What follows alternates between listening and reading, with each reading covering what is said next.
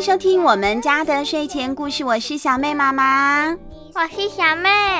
今天我们要说的故事主角是一只小兔子哦。那小妹因为属兔，所以很喜欢兔子，对不对？她的床上都是兔子娃娃。小妹，你这一张小小的床上到底有多少娃娃？呃，大概有六十几只。六十几只的话，人就没地方睡了。没有啦，大概有六七只吧，哈。大部分都是兔子，她真的很喜欢兔子。我们今天要讲的故事呢，就叫做《秘密小兔》。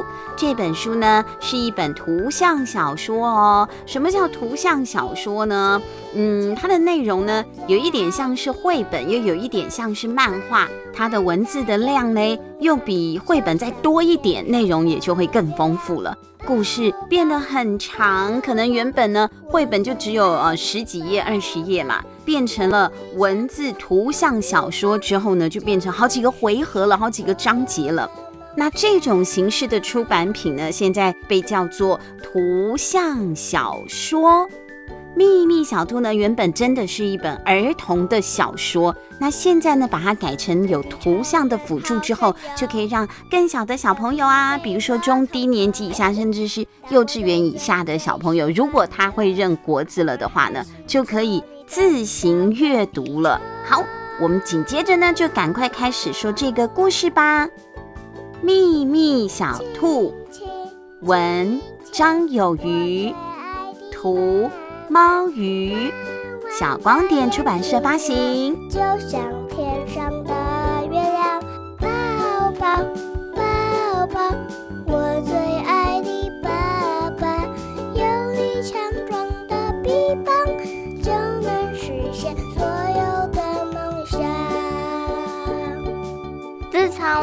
到小美家之后，我就开始痛恨我有一对长耳朵。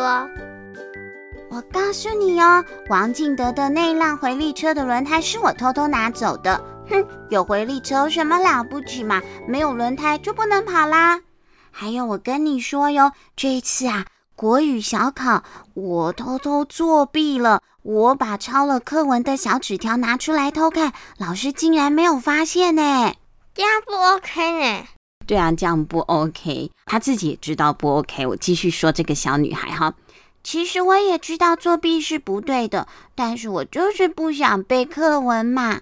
还有，今天沈世新又没有吃早餐就来上学了，是我偷偷买了三明治和牛奶塞到他的抽屉里，他还以为是班长买的。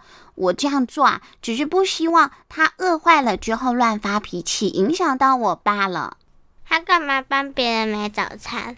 所以他其实除了就是有一些缺点啊，你看他偷拿别人的东西、偷藏别人的东西，或者是作弊这样不好的缺点，他好像也不是完全是一个坏人。他看到人家没有早餐吃，还会偷偷帮人家准备早餐，而且为善不欲人知，也没跟人家讲，所以他是一个性格很矛盾、很冲突的人啦。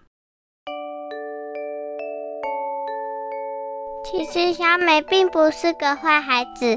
只是在父母长期失和的情况下，难免疏忽了对她关爱。小美的行为渐渐变得古怪起来。小妹，你知道什么叫失和吗？就是没有很好的意思，就是处的不是很好的感觉，对不对？我想帮助小美，让她真正的快乐起来。可是我除了倾听之外，一点忙也帮不上。小兔的肩膀上呢，有一个很特别的绿色的背包哦。它每一次啊，一听到了什么秘密，就会把这些秘密呢变成一个很像那个扭蛋的出来的这样一个秘密小球，把它放进了背包里面。现在小兔的背包里装满了很多沉重的秘密，无论到哪都得背着。它的包包真的好重好重哦。每天下午，在小美放学之前，小兔都会感到非常的焦虑。怎么办？小美今天会带什么秘密回来呢？我的背包再也装不下了啊！对呀，这样下去真的不是办法。小兔的背包现在变得好重哦，背在背上呢，让它的肩膀好痛好痛。还有呢，那一些啊一球一球收集起来的秘密，也把它的包包啊塞得满满的，满到快要扣不起来了。有了，只要用夹子把耳朵夹起来，就听不到小美的秘密了。这样我的背包就不会再增加重量了。哇，这或许也是一个解决问题的方法哦。小兔就这样用晒衣服的夹子，把它长长的耳朵卷一卷之后呢，诶，把它给夹了起来。一夹好之后啊，刚好小美就放学回家，走进了家门哦。小兔，我回来了。你知道妈妈今天到学校来告诉我什么事情吗？太好了，我真的听不到小美说话了呢。小兔真的听不见小美在说什么，太好了。可是啊，小兔高兴没有多久之后，就发现情况好像有点不太对劲。怎么小美在哭呢？咦，小美你怎么了？为什么哭得这么伤心呢？小美看起来非常的伤心难过，一边哭一边好像在说些什么。可是小兔已经把她的耳朵夹起来啦，她完全都听不到小美的烦恼了。现在换小兔后悔了。哦不，我真的是一个差劲的朋友，小美对不起。如果你愿意再说一次，这一次我一定会专心听。只要你愿意，就算背包再重十公斤，我也无所谓。哇，这个小兔真的很够义气，再重十公斤都无所谓。它这个一个小娃娃大概才一两公斤而已，它怎么背那么重的东西呢？不过，就算他已经后悔了，但是小美也已经一句话都不愿意说了。她趴在床上啊，哭了起来。小兔深深的感到内疚。妈妈到底去学校跟小美说了什么，让小美这么样的伤心呢？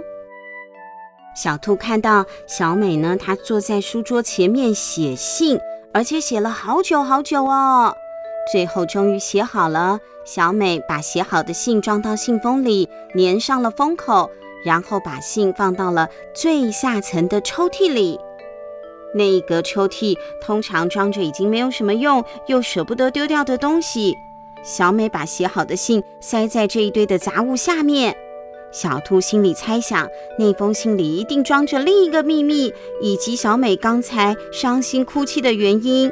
不过，这个信里到底写着什么呢？我得想一个好法子，好好处理背包里的秘密。背包减轻之后，就会有更多空间收藏小美的秘密了。于是第二天，小兔趁小美去上学的时候，它跑到了小河边。小兔决定把小美的秘密通通倒到河里去，让河给冲走。这样呢，背包空了就可以装得下更多的秘密啦。但是在要倒下去的那一刻，小兔就又后悔了。河里有虾子、小鱼和螃蟹，他们会看见小美的秘密的，差点就出大事了。我怎么会那么粗心呢？结果，小兔一个秘密都没有解决，又背着它重的要命的背包往回家的方向走了。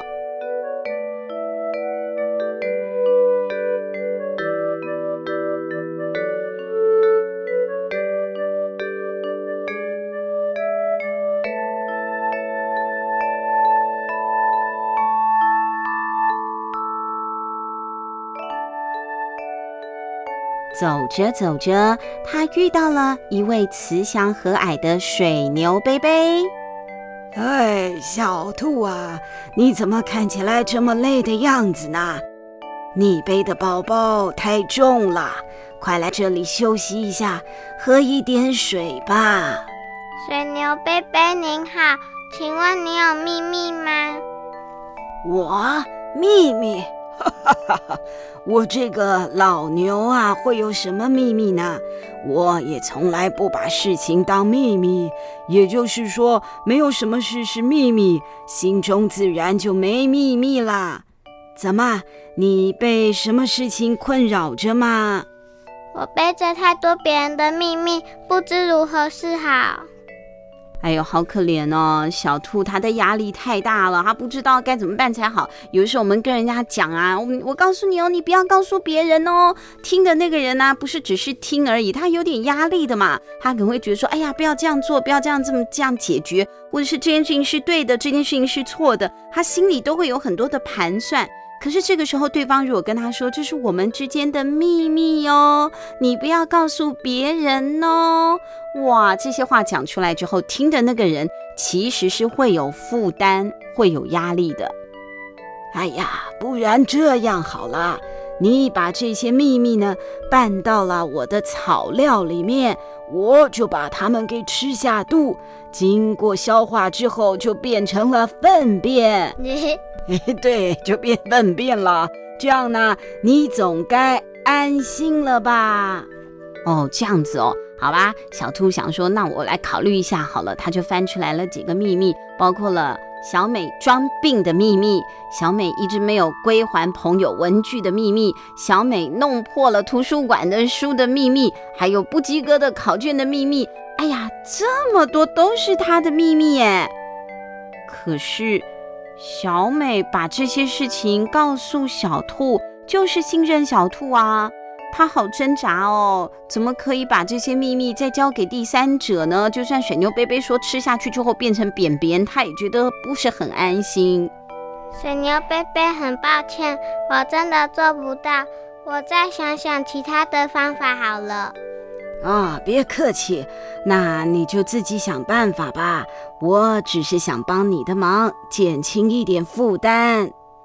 小兔告别了水牛，继续赶路回家，因为小美快要放学了。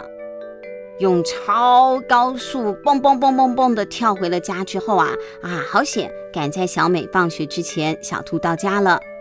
他很犹豫，到底要不要打开最底层的那一格书桌的抽屉呢？但是直觉告诉他，也许事情的关键就是那一封信啊。偷看别人的信是不礼貌的，可是不这么做，怎么解决事情呢？处理背包里的秘密是治标不治本，不能解决根本的问题的。即使现在把背包里的秘密都清空了，明天后天小美又会带回来很多新的秘密呀。这样巡回下去啊，小兔很快就会崩溃的。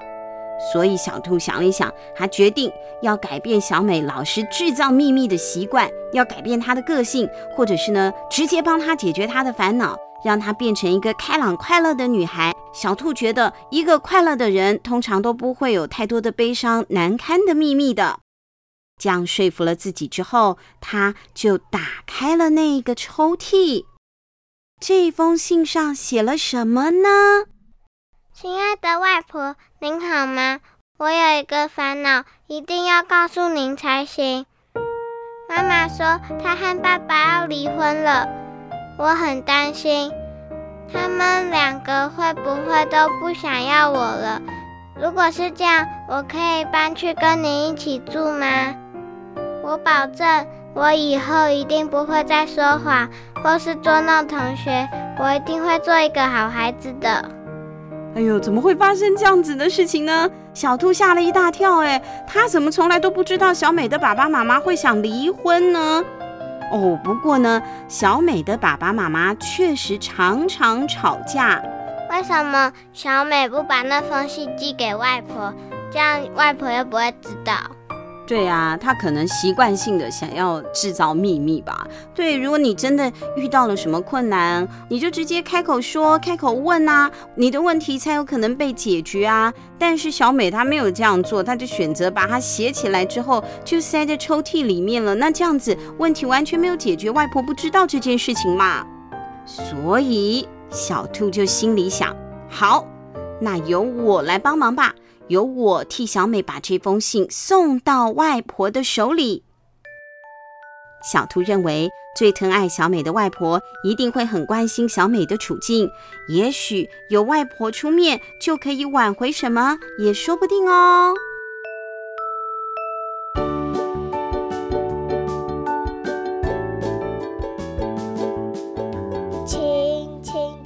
到底最后小兔能不能够完成任务，把信交给外婆嘞？为什么不叫小兔帮他寄？对呀、啊，为什么要自己去送？他去邮局寄，你知道平信两天就到了，平信就是八块钱的还是六块钱的邮票，还有那个限时专送，第二天就到了，呃，或者是什么挂号信也很快就到了，他为什么不直接叫邮差贝贝帮他寄？他要用走路的？邮局的人很害怕那只兔子会不会是杀人犯？不是啦，不是邮局的人，应该不至于会怕一个布娃娃兔子吧？嗯，如果说拿去邮局寄的话，会不会快一点？但是小兔没有这样选择，他决定要自己亲手送过去。哎，也是啦，你寄去邮局的话，可能还有一些作业的时间。小兔想说，我现在就去，几个小时之后，说不定就到啦。那到底能不能够成功呢？请持续锁定下一周我们家的睡前故事的 Podcast 版哦。那如果你想要抢先知道更多的剧情，也可以试着自己阅读这一本《秘密小兔》哦。那另外呢，也要提醒小朋友，除了 Podcast 之外，我们家的睡前故事，你在 YouTube 搜寻或者是 FB 的粉丝专业都有我们的新故事，欢迎大家按赞追踪，好吗？那我们今天的故事就说完了，跟大家说拜拜吧，拜拜。拜拜，下星期见。